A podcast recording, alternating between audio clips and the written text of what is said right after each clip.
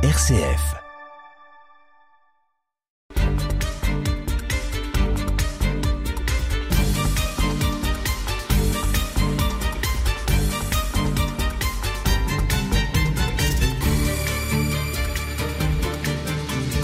Nous allons revenir sur la création du lac du Der avec toujours des témoignages de l'époque. Écoutons tout d'abord Claude Nicolas, fermier des Macheligneaux, l'une des plus grosses exploitations de la région et maire de Giffaumont. Je pense que je suis le seul maire de France à avoir été élu, dans la même mandature, six ans, sur les territoires communaux différents.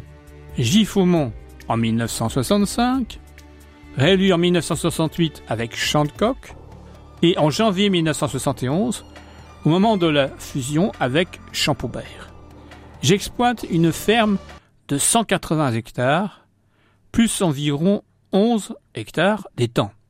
J'ai 13 ou 14 chevaux, 45 à 50 vaches et 250 bêtes à 40. Je faisais aussi du maïs, culture alors toute nouvelle. J'ai donc totalement changé de vie puisque j'ai dû me reconvertir dans l'immobilier à Saint-Dizier. Naturellement, j'ai cherché à ce que Giffaumont tire bénéfice du lac, puisque les deux tiers de son village avaient été noyés. Après la déclaration d'utilité publique, si un peu plus de 50% des propriétaires avaient signé une promesse de vente, cela ne représentait que 15% du sol. J'ai obtenu que l'on installe la Maison du Lac et le syndicat du DER à Giffaumont-Champombert, où il y a maintenant 50 à 60 propriétés secondaires. Preuve qu'avec le port, le village a réussi sa reconversion.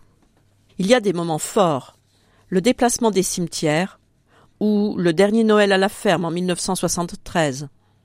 Certains exploitants ont été aidés dans la recherche d'une autre ferme. D'autres, comme moi, on finit par accepter une maison neuve, construite par les domaines.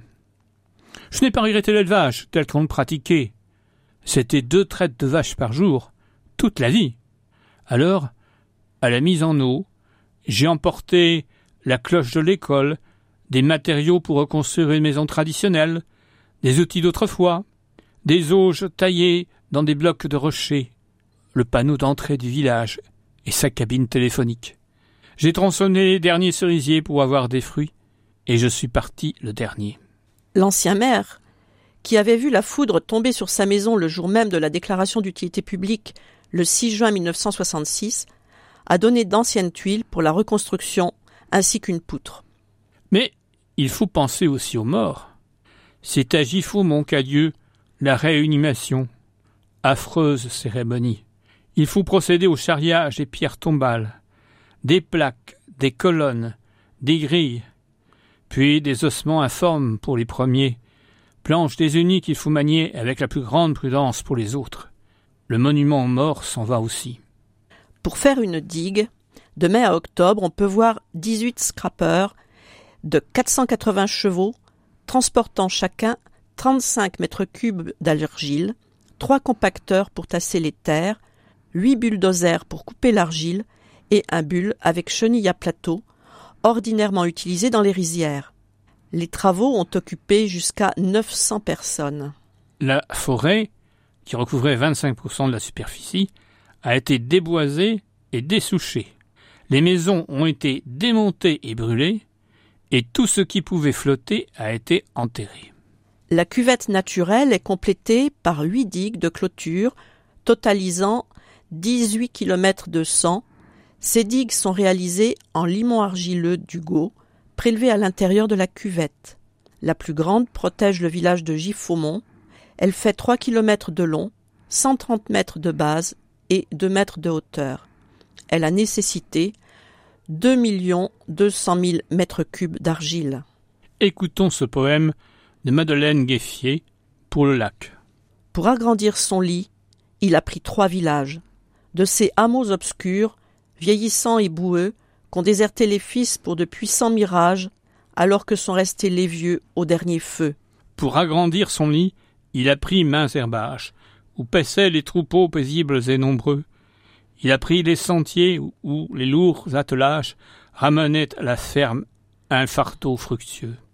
Il installe ses eaux de saison en année, noyant les lieux où tant de destinées humblement ont passé la suite de leur âge.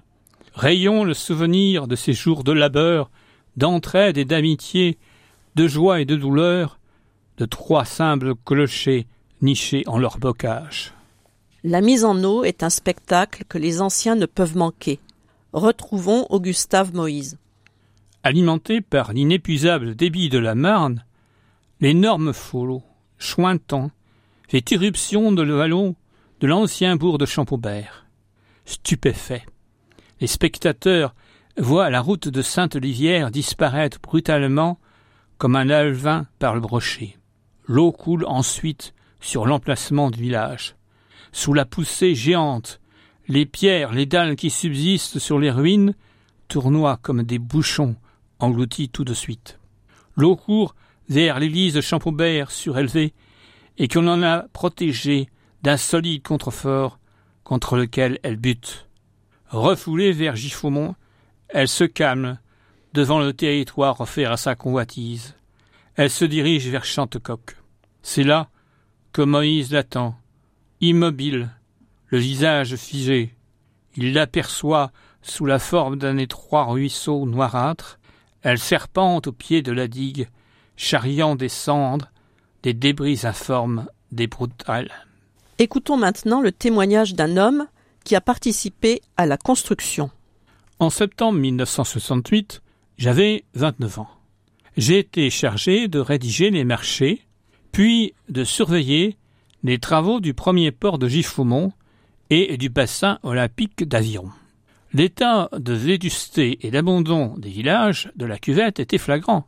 Pour ne donner qu'un exemple, en 1970, à Champoubert, les femmes allaient encore au lavoir faire la lessive à genoux sur une botte de paille.